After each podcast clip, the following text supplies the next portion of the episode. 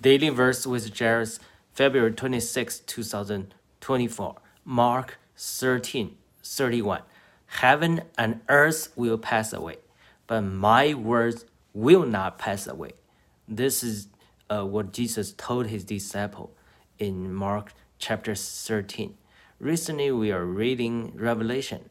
We also talk about the new heaven and new earth is like a new clothes because the old clothes, the old heaven uh, were taken away like a clothes. So uh, the heaven and earth is just a form, it's just a atmosphere, just a place like a clothes we're living in. But the content is the life of Christ, the word of Christ. Once we are renewed by the word of God, the life of Christ, eventually we will have a new heaven and a new earth. But the new Jerusalem is the center